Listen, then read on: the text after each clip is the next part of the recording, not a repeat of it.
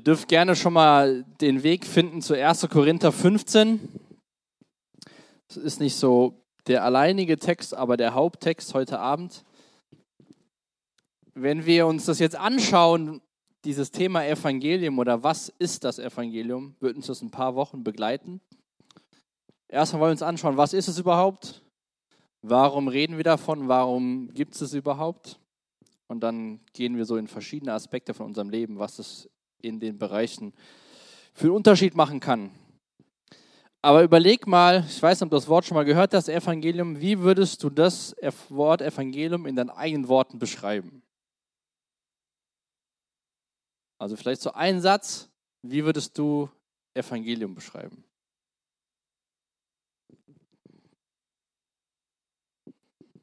Ich weiß nicht, ob die, der, die Gedanken, die jetzt einfach gefallen sind, oder du erstmal gegrübelt hast oder gedacht hast, was will der überhaupt von mir? Deswegen gehen wir erstmal so an dieses Thema ran, um zu, herauszufinden, was das Wort überhaupt bedeutet. Also ganz kurz gesagt, wenn man sich den Ursprung des Wortes anschaut und es dann übersetzt in unsere deutsche Sprache, heißt es eigentlich gute Botschaft oder gute Nachricht. Ja, also wir wollen jetzt hier kein, keine Wortstudie anfangen, aber wenn man die so anfängt, dann kommt am Ende raus gute Botschaft oder gute Nachricht. Ist ja eigentlich erstmal relativ simpel. Und diese gute Nachricht gab es in der Bibel schon ganz am Anfang, mittendrin und überall hinweg.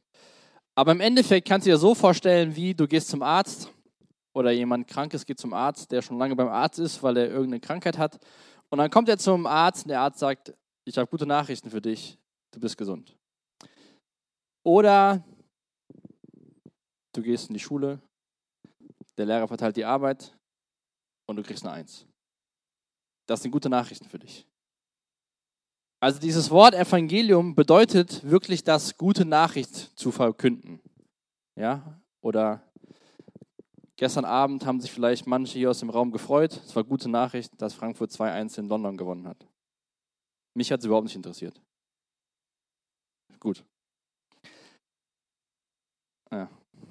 So gibt es ganz viele verschiedene gute Nachrichten. Für die anderen ist vielleicht eine gute Nachricht, dass es nachher Pizzabaguette gibt. Also, dieses Wort Evangelium bedeutet, gute Nachricht zu verkünden.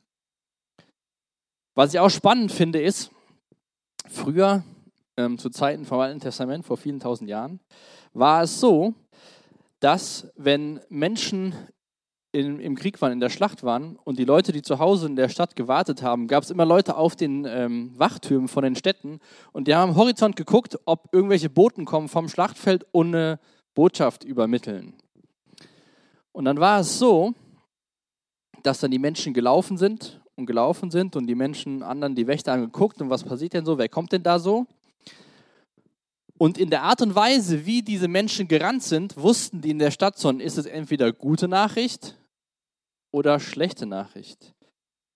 Wenn die Menschen so, äh, ja, es gab eine Gangart, wo sie mit ausgedrückt haben, wir sind am Verlieren, und es gab eine Gangart, wo sie locker leichter hergesprintet sind und alle wussten schon, die bringen gute Botschaft, die bringen gute Nachricht vorne an der Front läuft es gut für uns. Und auch im Alten Testament, im Propheten Jesaja, der schreibt das in einem Kapitel: Wie lieblich sind auf den Bergen die Füße dessen, der frohe Botschaft bringt, der Frieden verkündet, der Botschaft des Guten bringt, der Rettung verkündet. Also dieses Wort Evangelium, gute Botschaft, kann auch eine normale gute Botschaft sein. Jetzt überleg mal, wir können es auch gerne sammeln, was sind für euch gute Nachrichten? Oder was macht eine gute Nachricht für euch aus?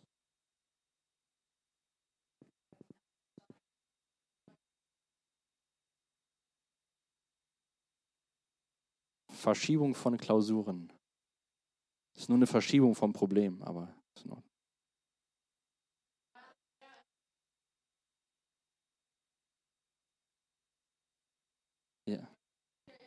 Wir sind ja bei den guten Nachrichten. Was sind gute Nachrichten für euch?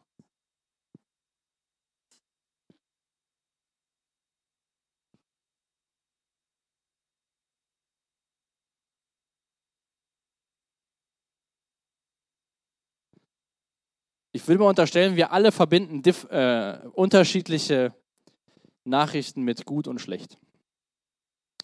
Warum beschäftigen wir uns jetzt mit diesem Evangelium, was gute Nachricht bedeutet? Da kommt jetzt 1. Korinther 15 ins Spiel. Wenn ihr die Bibel habt und das aufgeschlagen habt, wollen wir uns die ersten vier Verse anschauen. Da schreibt der Apostel Paulus den, den Menschen in Korinthen Brief und geht hier ganz explizit darauf ein und erinnert sie an dieses Evangelium, an diese gute Nachricht, die Paulus den Korinthern verkündet hat.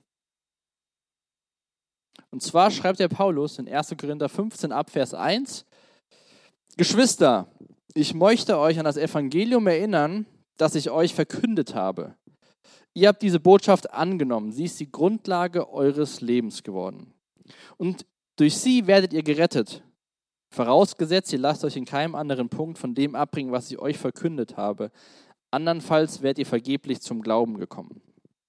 Hier sehen wir schon mal in den ersten beiden Versen, wenn man dieses Evangelium glaubt, dem Evangelium glaubt, dann verändert das irgendwas im Leben. Und jetzt beschreibt er in Verse 3 und 4 diese Botschaft, das Evangelium, was er verkündet. Zu dieser Botschaft, die ich an euch weitergeben, weitergegeben habe, wie ich selbst sie empfing, gehören folgende entscheidende Punkte. Christus ist in Übereinstimmung mit der Aussagen der Schrift für unsere Sünden gestorben. Er wurde begraben und drei Tage danach hat Gott ihn von den Toten auferweckt. Auch das in Übereinstimmung mit der Schrift. Also beim Evangelium geht es um gute Nachrichten, geht es um eine gute Botschaft und die fasst wie Paulus zusammen. Christus, Jesus ist in Übereinstimmung mit der Bibel für unsere Sünden gestorben, er wurde begraben und drei Tage danach hat Gott ihn von den Toten auferweckt. Ostern ist ja gar nicht so lange her. Drei Wochen, wenn ich mich recht erinnere, zwei Wochen sogar nur. Da haben wir gefeiert, dass Jesus gestorben und auferstanden ist. Also haben wir ja im gewissen Sinn das Evangelium gefeiert. Das, was Paulus hier als das Evangelium ähm, beschreibt. Also ist ein Punkt vom Evangelium, hat ganz stark mit Jesus Christus zu tun. Denn ohne ihn gäbe es, wie wir die nächsten Wochen sehen werden, vor allem auch nächste Woche, keine gute Nachricht. Dann wäre das Evangelium eher sehr schlechte Nachricht, wenn Jesus nicht für uns am Kreuz gestorben ist.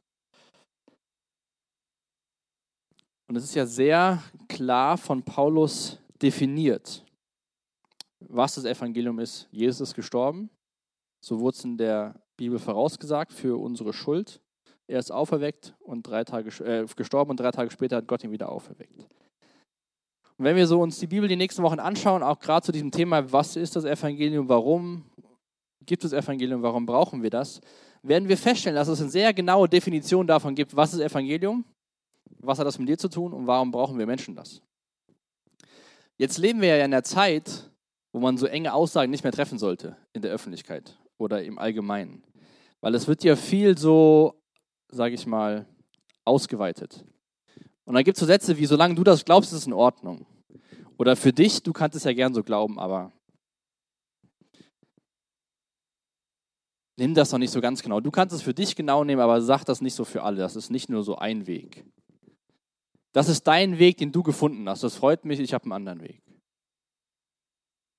Oder wir brauchen gar keine guten Nachrichten, weil wir Menschen sind gut genug. Immer wird versucht, dieses Evangelium irrelevant zu machen. Und ich glaube, wir werden heute Abend und auch die nächsten Wochen sehen, dass das Evangelium alles andere als seine Relevanz verloren hat. Denn wenn ihr mal so in euren Alltag hineinschaut, ähm, auch online, in der Schule, überall, in den Unis, in der Werbung, überall sehen wir, wie Menschen sich danach sehen, gute Nachrichten zu bekommen. Ja? Oder von anderen gute Nachrichten zu bekommen, werden dann auch definiert, dass ich von einer gewissen Personengruppe Bestätigung brauche. Das ist für mich gute Nachricht. Ob das für dich eine gute Nachricht ist, wenn sich eine Person, eine Gruppe dich bestätigt in dem, was du tust, ist schon wieder eine nächste Frage, was das mit dir macht, ob das wirklich gute Nachricht ist. Aber wir definieren gute Nachricht ganz anders schon mal, als die Bibel gute Nachricht definiert. Denn wir brauchen eine Botschaft, die uns Hoffnung gibt. Wir alle Menschen wünschen uns, jeder Mensch wünscht sich eine Zukunft. Jeder wünscht sich Frieden. Jeder wünscht sich Hoffnung und Sinn im Leben. Ganz egal, in welchem Alter du dich gerade befindest, irgendwo in deinem Leben suchst du nach Erfüllung, Glück, Hoffnung, angenommen sein, zufrieden sein. Ob das sich, wie auch immer das sich bei dir auswirkt. Aber ich glaube, es ist wichtig, wenn wir uns über dieses Evangelium unterhalten, dass wir das mal ein bisschen schauen, wer ist denn dabei so involviert, um wen geht es denn da? Und ich glaube, es gibt vier Punkte, die ich mal kurz ansprechen werde. Wie gesagt, wir werden uns damit ein bisschen länger beschäftigen, deswegen gehe ich nicht auf jeden Punkt so lange ein. Aber ich glaube, einmal ist es wichtig für, für das Evangelium, für die gute Nachricht aus der Bibel zu wissen, dass Gott Schöpfer ist. Warum ist das so? Ich glaube, wenn, wir nicht daran, wenn du nicht daran glaubst, dass Gott der Schöpfer dieses, dieser Welt ist, dieser Erde ist, dann ist das Evangelium keine gute Nachricht für dich weil dann versteht man das nicht.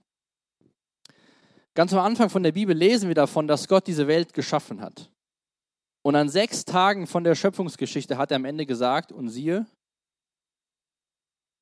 siehe, es war gut. Und am siebten Tag, das stimmt, falsche Szene, es ist vollbracht, war am Kreuz, vor zwei Wochen. Als Gott die Menschen geschaffen hat, hat er sogar gesagt, siehe, es ist sehr gut. Und Gott hat dich und mich in seinem Ebenbild geschaffen. Gott ist der Schöpfer und der Ursprung allen Lebens. Jeder hier im Raum ist kein Zufall, nicht mal eben so passiert, sondern Gott hat dich geschaffen, so wie du bist.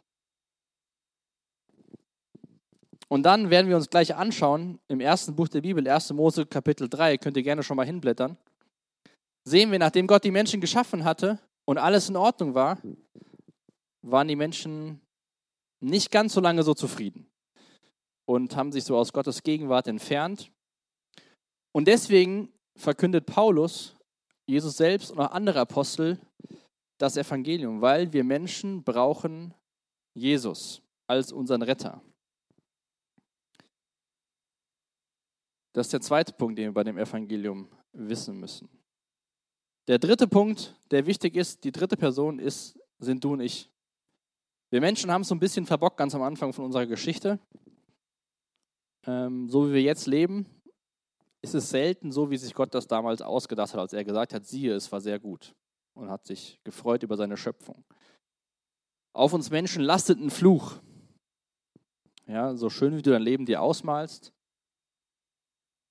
Wenn Adam und Eva keinen Fehler gemacht hätten, dann hätten wir alle richtig Lust auf Arbeit, richtig Lust auf Schule, alles wird uns Spaß machen, es wird mit keiner Anstrengung verbunden. Aber dem ist nicht so. Wir alle leben unterm Fluch. Und der Glaube spielt da eine große Rolle, weil wir dürfen im Glauben dieses Evangelium annehmen, was Paulus auch diesen Menschen in Korinth unterstellt oder auch sagt, Geschwister, also Menschen, die ja auch an das Evangelium glaubt. Das heißt, wir brauchen Gott als Schöpfer, den Mensch als Sünder, Jesus als Retter und den Glaube als Antwort. Jetzt kann es gut sein, dass du mit dem Evangelium ganz stark das Neue Testament verbindest. Weil, ich habe eben die Verse vorgelesen aus dem Korintherbrief, Kapitel 15, beim Evangelium geht es um Jesus. Jesus ist das zentrale Thema des Evangeliums. Aber wenn wir im ersten Buch Mose Kapitel 3 Vers 15 schauen, sehen wir, dass die erste gute Botschaft, die diese Welt gehört hat, nachdem die Menschen es verbockt haben, da schon angefangen hat. Das Evangelium ist nichts, was mit dem Neuen Testament gekommen ist, sondern das Evangelium ist etwas, was schon immer seit dem Sündenfall da war. Und zwar steht dann im 1. Mose 3, Vers 15, da spricht Gott zu den Menschen. Und spannend finde ich, überlegt ihr mal, es gab Adam und Eva. Das heißt, Gott spricht hier zu allen Menschen auf der Erde im gleichen Moment. Das heißt, und der Teufel ist auch noch anwesend. Das heißt, alle Menschen, alle Lebewesen, die da, alle die Verstand hatten und zuhören konnten, waren da und haben Gott zugehört, als er Folgendes gesagt hat. Und ich werde Feindschaft setzen zwischen dir und der Frau, zwischen deinem Nachwuchs und ihrem Nachwuchs. Er wird dir den Kopf zermalmen und du, du wirst ihm die Ferse zermalmen. Kurz vorher hatten Adam und Eva einen großen Fehler begangen und haben vom, vom Baum gegessen, von dem sie nicht essen sollten. Haben sich dazu verleiten lassen, zu denken, sie verpassen irgendwas, Gott hält ihnen irgendwas vor. Aber Gott hat nicht gesagt, gut, ich habe euch alles gesagt, ihr hättet es so gut gehabt, ihr habt es verbockt, sondern da setzt Gott an mit diesem Evangelium. Schon da verheißt Gott der Menschheit, es wird Jesus Christus auf diese Erde kommen. Und ich will gleich mal mit uns im 1. Mose Kapitel 22 uns eine Geschichte anschauen, beispielshaft, wie wir schon im Alten Testament immer wieder sehen, dass das Evangelium, die gute Nachricht Jesus immer wieder auch im Alten Testament zum Thema gemacht wird. Und immer wieder gibt es Momente im Alten Testament, wo den Menschen deutlich gemacht wird, es wird jemand kommen. In Zukunft wird jemand kommen. Und alle Menschen, die gelebt haben, bevor Jesus auf diese Erde gekommen sind und die die Bibel hatten und Gottes Wort hatten, haben auf diesen Moment gewartet, bis dieser Mensch kommt von Gott, von dem er die ganze Zeit spricht.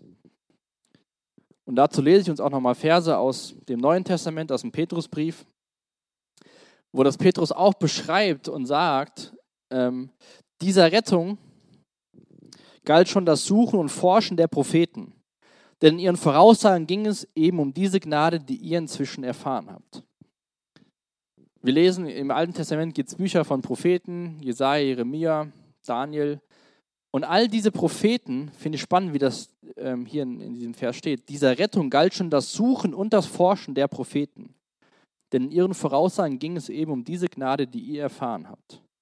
Der Geist von Christus, der durch die Propheten sprach, kündigte sowohl die Leiden an, die auf Christus warteten, als auch die darauf folgende Herrlichkeit. Und sie versuchten herauszufinden, auf welche Zeit und auf welche Ereignisse er damit hinwies. Es wurde ihnen gezeigt, dass diese Voraussagen nicht für ihre eigene Zeit bestimmt waren, sondern dass sie damit euch dienten, und genau das ist nun eingetroffen. Ihr habt das Evangelium, die gute Botschaft gehört. Es wurde euch von denen verkündet, die dafür mit dem Heiligen Geist ausgerüstet waren, den Gott vom Himmel gesandt hat. Diese Botschaft, das Evangelium, ist so einzigartig, dass sogar die Engel den tiefen Wunsch haben, mehr darüber zu erfahren. Finde ich total spannend. Diese Botschaft ist so einzigartig, dass sogar die Engel den tiefen Wunsch haben, mehr darüber zu erfahren. Ich weiß nicht, was du so von Engeln ähm, weißt, denkst, glaubst, was sie so tun. In der Offenbarung lesen wir davon, dass sie im Himmel sind, Gott anbeten. Und selbst diese Engel, die ständig bei Gott sind, haben den Wunsch, mehr von dieser Botschaft zu erfahren. Mehr zu erfahren, wer Jesus ist und was er getan hat.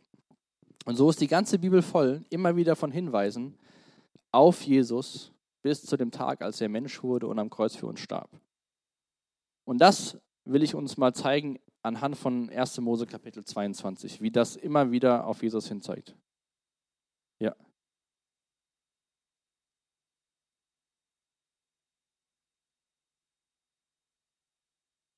Ja. Wenn du im 1. Mose schaust, wo die ähm, Welt geschaffen ist, sehen wir, dass Gott in Plural mit sich selbst redet. Und auch im Neuen Testament Johannes 1, könnt ihr gerne mal aufschlagen, Johannes Evangelium Kapitel 1. Da sehen wir, dass Jesus schon immer war. Johannes, ich lese das mal vor. Johannes 1 ab Vers 1. Am Anfang war das Wort. Das Wort war bei Gott und das Wort war Gott. Der, der das Wort ist, Jesus, war am Anfang bei Gott. Durch ihn ist alles entstanden. Es gibt nichts, was ohne ihn entstanden ist. In ihm war das Leben und dieses Leben war das Licht der Menschen. Also ohne Jesus ist nichts entstanden, schreibt der Johannes hier. Jesus war schon immer, Jesus wird immer sein und Jesus ist Teil der Schöpfung. Oder in R im Kolosser Kapitel, Kolosserbrief, Kapitel 1, in Vers ähm, 15 und 16 lese ich mal vor. Der Sohn ist das Ebenbild des unsichtbaren Gottes, der Erstgeborene, der über der gesamten Schöpfung steht. Denn durch ihn wurde alles erschaffen, was im Himmel und auf der Erde ist, das Sichtbare und das Unsichtbare. Könige und Herrscher, Mächten und Gewalten, das ganze Universum wurde durch ihn geschaffen und hat in ihm sein Ziel. Das heißt, Jesus war schon immer, Jesus ist jetzt und Jesus wird immer sein. Jesus ist der Anfang und das Ende.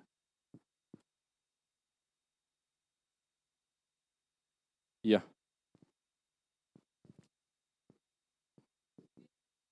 Kein Problem. Und damals, zurück in 1. Mose 22, sehen wir, wie Abraham, vielleicht habt ihr das schon mal äh, den Namen gehört, Abraham war von Gott berufen, sein Land zu verlassen. Abraham ist ihm gefolgt. Dann hat Gott ihm gesagt, du wirst viele Nachkommen haben, so viele, so kannst du die Sterne gar nicht im Himmel zählen. Das Problem dabei war, dass Abraham und seine Frau Sarah keine Kinder bekommen konnten und schon sehr alt waren. Und dann hat Gott den beiden gesagt, ihr werdet Nachkommen haben, ihr werdet einen Sohn bekommen. Und die Sarah, seine Frau, hoch im Alter, sagt nicht, oh krass, danke Gott, sondern was macht sie? Sie lacht. Sie sagt Gott, ha, ich bin alt, ich bin gebrechlich, mein Mann ist alt, wie sollen wir Kinder bekommen? Was wir auch in der Bibel sehen ist, jedes Mal, wenn Gott ein Versprechen ausspricht, wird das auch einhalten. Und so war es auch bei Abraham und Sarah. Sie haben einen Sohn bekommen, den Isaak. Vorher hat Abraham das auf seinen eigenen Weg versucht, hat er mit einer anderen Frau versucht, ein Kind zu bekommen, das hat auch funktioniert. Und zwischen beiden Kindern gibt es bis heute Streit, aber das führt heute Abend viel zu weit. Aber Isaak, das war der Sohn, den Abraham und Sarah bekommen hatten, von Gott geschenkt. Beide waren sehr alt und Gott hat Abraham versprochen, dass er viele Nachkommen haben wird. Dazu braucht es natürlich mehr als einen Sohn, aber Isaak war der Erste. Und dann sagt Gott in 1. Mose 22, Vers 2 zu Abraham, und er sprach, Nimm deinen Sohn, deinen einzigen, den du lieb hast, den Isaak, und ziehe hin in das Land Moria und opfer ihn dort als Brandopfer auf dem Berge, den ich dir nennen werde. Das heißt, Gott sagt zu Abraham, der Sohn, den ich dir versprochen habe, nimm ihn, geh auf diesen Berg und opfer ihn mir. Das war eine ziemliche Herausforderung für den Abraham, das zu tun. Ich weiß nicht, ob Gott schon mal so direkt zu dir gesprochen hat wo du gesagt hast, uh, äh, danke, dass du endlich zu mir redest, aber das ist mir zu viel. Ist mir unangenehm, jetzt will ich nicht. Abraham nimmt Gott beim Wort und geht gemeinsam mit seinem Sohn, zieht er zu diesem Berg. Wie gesagt, Gott hatte Abraham versprochen, du wirst viele Nachkommen haben, so viele wie Sterne am Himmel sind. Und Abraham ist gerade dabei, diesen Sohn zu opfern.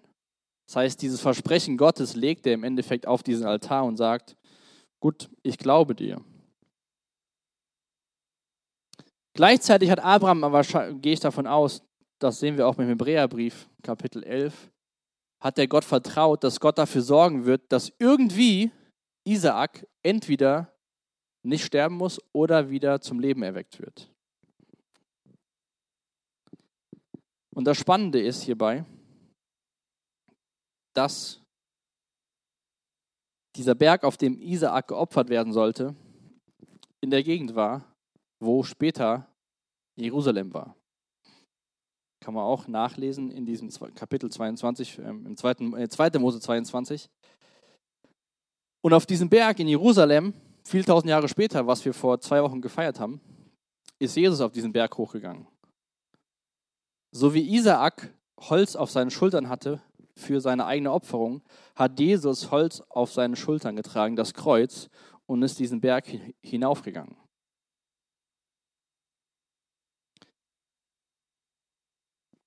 Isaak war der einzige Sohn von Abraham zu dem Zeitpunkt, den er so sehr liebte.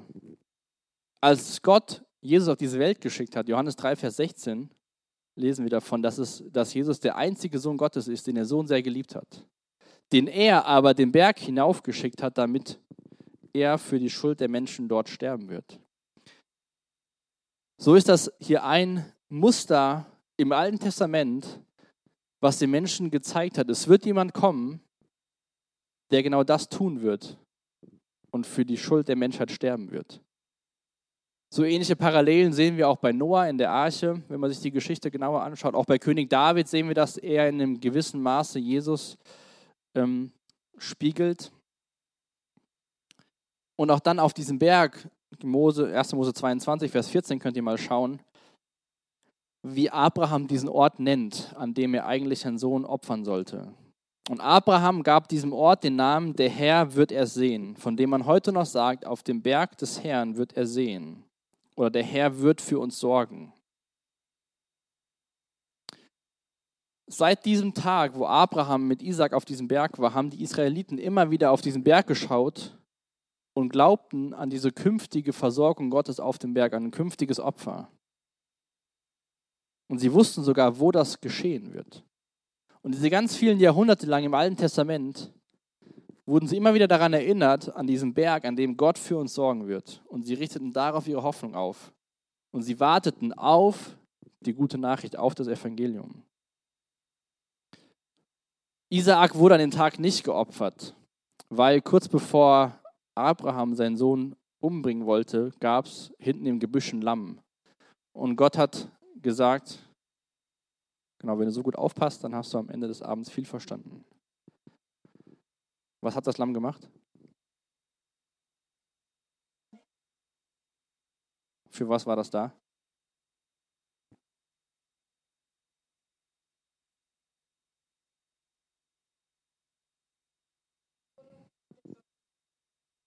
Und was bedeutet das?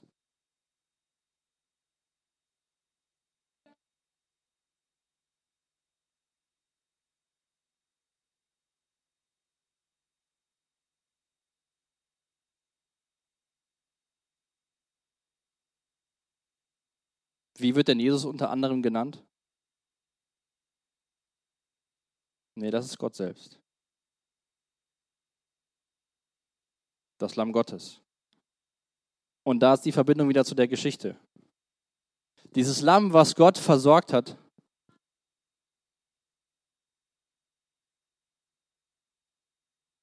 genau.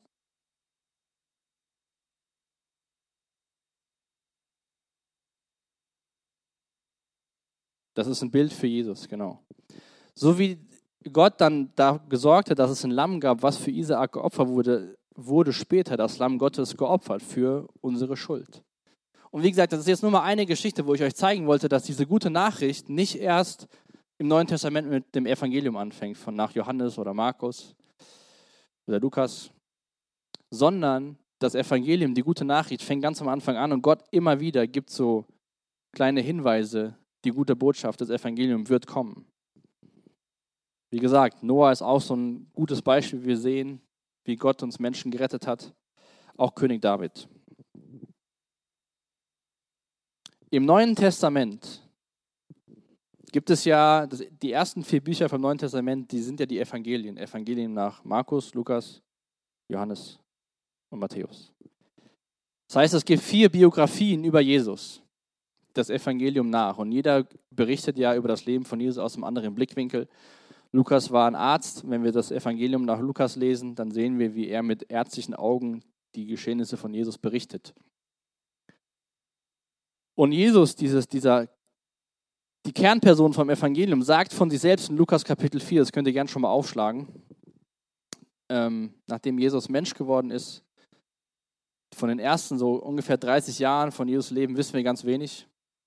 In, äh, Im Alter von zwölf Jahren zum Beispiel war er im Tempel geblieben, seine Eltern sind nach Hause gegangen, haben ihn gesucht und genau, Jesus war da im Tempel, hat sich mit den Schriftgelehrten unterhalten. Seine Eltern kamen zurück und sagen, was machst du denn hier? Und Jesus sagte, wo soll ich sonst anders sein als im Hause meines Vaters? Und als er dann später älter war, nicht zwölf, sondern ungefähr 30, ging er wieder in die Synagoge. Geht dahin, und ähm, nimmt die Buchrolle vom Propheten Jesaja, also das Buch äh, Jesaja, was wir auch in der Bibel haben, schlägt es auf und liest folgende Sachen. Lukas 4 ab Vers 18. Der Geist des Herrn ruht auf mir, denn, er, denn der Herr hat mich gesalbt. Er hat mich gesandt mit dem Auftrag, den Armen gute Botschaft zu bringen, den Gefangenen zu verkünden, dass sie frei sein sollen und den Blinden, dass sie wieder sehen werden, den Unterdrückten die Freiheit zu bringen und ein Ja der Gnade des Herrn auszurufen. Sind ja eigentlich alles gute Nachrichten, oder? Der Geist des Herrn ruht auf mir, denn er hat mich gesalbt. Er hat mir den Auftrag gegeben, den Armen gute Botschaft zu bringen, den Gefangenen zu verkünden, dass sie frei sein sollen, den Blinden, dass sie sehen werden und den Unterdrückten die Freiheit zu bringen und ein Ja der Gnade des Herrn auszurufen. Jesus zitiert hier aus Jesaja Kapitel 61. Das heißt, das, was Jesus hier vorliest, hatten die Menschen damals vom Propheten Jesaja gehört. Jesaja hat verheißen, dass jemand kommen wird, auf dem der Geist des Herrn ruht. Jesus selbst ist die gute Botschaft. Jesus selbst ist das Evangelium. Er sagt ihnen im Endeffekt, ich bin das Evangelium. Ich bin gute Botschaft.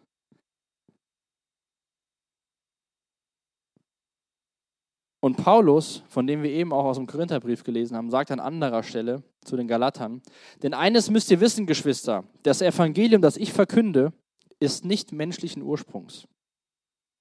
Ich habe diese Botschaft ja auch nicht von einem Menschen empfangen und auch und wurde auch nicht von einem Menschen darin unterwiesen. Nein, Jesus Christus selbst hat sie mir offenbart.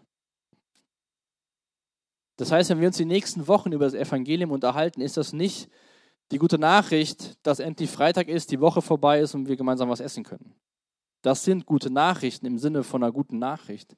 Wenn wir uns darüber unterhalten, was das Evangelium ist und was die wirkliche gute Nachricht für uns Menschen ist, dann ist das die Geschichte von Jesus Christus. Dann geht es viel um Jesus Christus.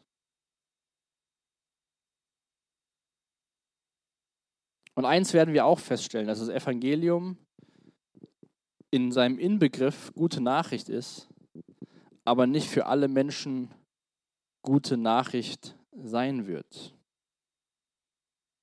Wenn ihr möchtet, könnt ihr gerne mal im 1. Korinther Kapitel 1 aufschlagen. Da sehen wir, dass die gute Botschaft, die so gut klingt, gar nicht für alle Menschen für so gut gehalten wird.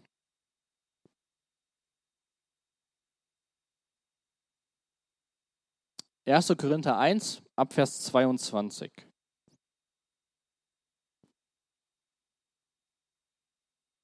Da schreibt auch der Paulus wieder an die Korinther, die Juden wollen Wunder sehen, die Griechen fordern kluge Argumente. Wir jedoch verkünden Christus, den gekreuzigten Messias. Für die Juden ist diese Botschaft eine Gotteslästerung und für die anderen Völker völliger Unsinn. Für die hingegen, die Gott berufen hat, Juden wie Nichtjuden, erweist sich Christus als Kraft Gottes und Gottes Weisheit. Also Paulus sagt hier zuerst, Juden wollen Wunder sehen. Jesus selbst war Jude. Er wurde von dem eigenen Volk abgelehnt. Die wollten Wunder sehen, die wollten Befreiung aus Rom haben. Ich weiß nicht, was du sehen willst in deinem Leben, wenn du die gute Nachricht, die gute Botschaft hörst. Die Griechen forderten kluge Argumente, Wissen, Weisheit. Und was sagt Paulus dem gegenüber? Wir verkünden Christus, den gekreuzigten Messias. Wir verkünden das Evangelium. Wir verkünden gute Nachricht. Und dann geht er wieder auf die beiden Personengruppen ein. Für die Juden ist es eine Botschaft der Gotteslästerung. Das war auch der Grund, warum sie Jesus gekreuzigt haben.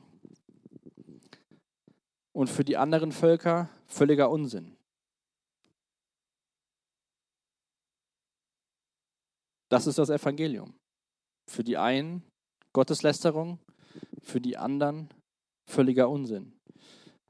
Aber für die, die glauben, erweist sich Jesus als Gottes Kraft und Gottes Weisheit. Für die, die glauben, ist es wirklich gute Nachricht. Das heißt, die Frage, was ist das Evangelium, ist vielleicht für dich persönlich gar nicht so einfach zu beantworten. Wir können in der Bibel schauen, was ist das Evangelium, können die Verse durchlesen aus dem Korintherbrief. Das Evangelium ist, Jesus ist Mensch geworden, für unsere Schuld gestorben, von den Toten auferstanden. Aber ist das wirklich gute Nachricht für dich? Oder ist das vielleicht völliger Unsinn? Deswegen die Frage, was ist das Evangelium, musst du ganz persönlich beantworten. Aber ich oder wir als Mitarbeiter wünschen uns auch für freitagsabends, dass diese Abende von dem Evangelium geprägt sind und wir durch das Evangelium verändert werden. Deswegen nehmen wir uns Zeit, um in Gottes Wort zu schauen, auf sein Wort zu hören. Und deswegen ist hier vorne jemand, der predigt. Das Problem ist, wenn jetzt nur jemand hier predigt und alle denken so, jo, bald ist die Zeit rum, und wir nicht so eine Kultur entwickeln, danach zu leben, dann ist das wie so Heuchelei. Also man sagt das eine und macht das ganz andere. Wenn wir uns aber jetzt sagen, ja, wir wollen voll nach dem Evangelium leben, aber wir brauchen ja keine Predigt, wir brauchen keinen Gottesdienst, wir leben einfach danach. Es funktioniert schon irgendwie. Dann ist dieses ganze Vorhaben sehr zerbrechlich. Weil wie wollen wir uns gemeinsam daran erinnern, wenn wir uns keine Zeit dafür nehmen? Deswegen brauchen wir die Verkündigung des Evangeliums freitagsabends von hier vorne durch eine Predigt oder auch in Kleingruppen. Und wir brauchen natürlich die Kultur, dass wir das Evangelium untereinander leben. Und dann können wir verändert werden. Und ganz egal, was du jetzt von diesen Sachen, von diesen drei Möglichkeiten hältst, ich glaube, dass tief drin jeder sich von uns wünscht, dass man in der, in der Umgebung ist, wo das Evangelium anwesend ist. Weil wenn wir uns die Bibel anschauen und schauen, was das Evangelium, was Jesus getan hat, auch was er über sich selbst sagt hier ähm, in Lukas, wo er die Jesaja zitiert, wünschen wir uns Annahme, wir wünschen uns Frieden, wir wünschen uns Zuversicht und Hoffnung. Wir wünschen, dass wir uns nicht schuldig fühlen müssen. Wir wünschen uns Freunde. Wir wünschen uns, dass uns keiner, dass Leute uns so annehmen, wie wir sind. Wir wollen nicht ausgestoßen werden. All das sind Dinge, die das Evangelium prägt. Wir wollen nicht, dass Leute über uns lästern. All die Dinge werden durch Jesus geprägt. Und das ist wirklich mein Wunsch, dass wir das tiefer verstehen, vielleicht ganz neu verstehen und dadurch verändert werden durch das Evangelium. Das Evangelium handelt von Jesus, was er getan hat. Wir sehen in seinem Leben völligen Gehorsam gegenüber Gott. Nächste Woche geht es viel darum, warum er für uns sterben musste, warum er dann von den Toten auferstanden ist. Und dann später, als er nach seiner Auferstehung bei den Jüngern war, hat er zu ihnen gesagt, wartet, bis mein Geist kommt, der euch helfen wird. Und ich wünsche mir wirklich, dass wir nicht irgendwann sagen, das ist völliger Unsinn oder das ist Gotteslästerung, sondern dass es für dich persönlich die Botschaft der Rettung ist. Und wir wollen auch gleich nochmal Zeit nehmen zum, zum Singen. Und ich will dich wirklich einladen, dir die Frage zu stellen, was ist Evangelium für dich? Ganz egal, was dir sonst so gesagt wird, was gute Nachricht ist, was du brauchst in deinem Leben welche neuesten Schuhe, welchen neuesten Trend, welchen digitalen Endgeräte oder was auch immer. Uns wird so viel gesagt, was wir brauchen, was gut für dich ist. Aber was ist wirklich gut für dich? Das wünsche ich mir, dass wir das gemeinsam entdecken und dass wir herausfinden, dass das Einzige, was uns wirklich Glück, Friede, Ruhe schenken kann, dass es das Evangelium der Bibel ist, die gute Botschaft der Bibel in Person von Jesus Christus. Lasst uns ähm, gemeinsam aufstehen. Dann möchte ich noch gerne beten. Und dann können wir noch gemeinsam singen und dann später den Abend noch verbringen. Jesus, danke, dass wir in deinem Wort sehen, dass von den ersten Seiten bis zu den letzten Seiten, dass es um dich geht, dass du die gute Botschaft bist, dass du das Evangelium bist. Und ich bitte dich echt für jeden, der hier im Raum ist, dass du ihm diese Frage stellst, was ist das Evangelium für dich? Und ich bitte dich echt, dass wir es lernen, jetzt mal davon aufzuhören, was denken andere von uns, sondern wirklich uns mal damit beschäftigen, was denken wir über uns selbst. Und ich bitte dich echt, dass du durch deinen Geist wirkst und dass wir durch dich erfahren, was du über uns denkst. Danke, dass wir vor zwei Wochen das Osterfest hatten, wo wir daran gedacht haben, dass du als Mensch für unsere Schuld gestorben bist und dass du auferstanden bist. Und ich bitte dich echt auch für freitagsabends, dass es hier ein Ort ist, wo wir miteinander leben, gemäß deinem Evangelium. Ich bitte, dass es ein Ort ist, wo Menschen kommen dürfen, wie, wir sind, wie sie sind, verändert werden durch deine Gnade. Und ich danke, dass wir die Möglichkeit haben, dir auch in Liedern darauf zu antworten, was du zu unserem Herzen gesprochen hast. Und ich bitte dich auch so für den restlichen Abend, dass du die Gespräche, die Gemeinschaft echt segnest. Danke, dass du der Inbegriff von guten Nachrichten bist. Danke, dass du die gute Nachricht bist. Amen.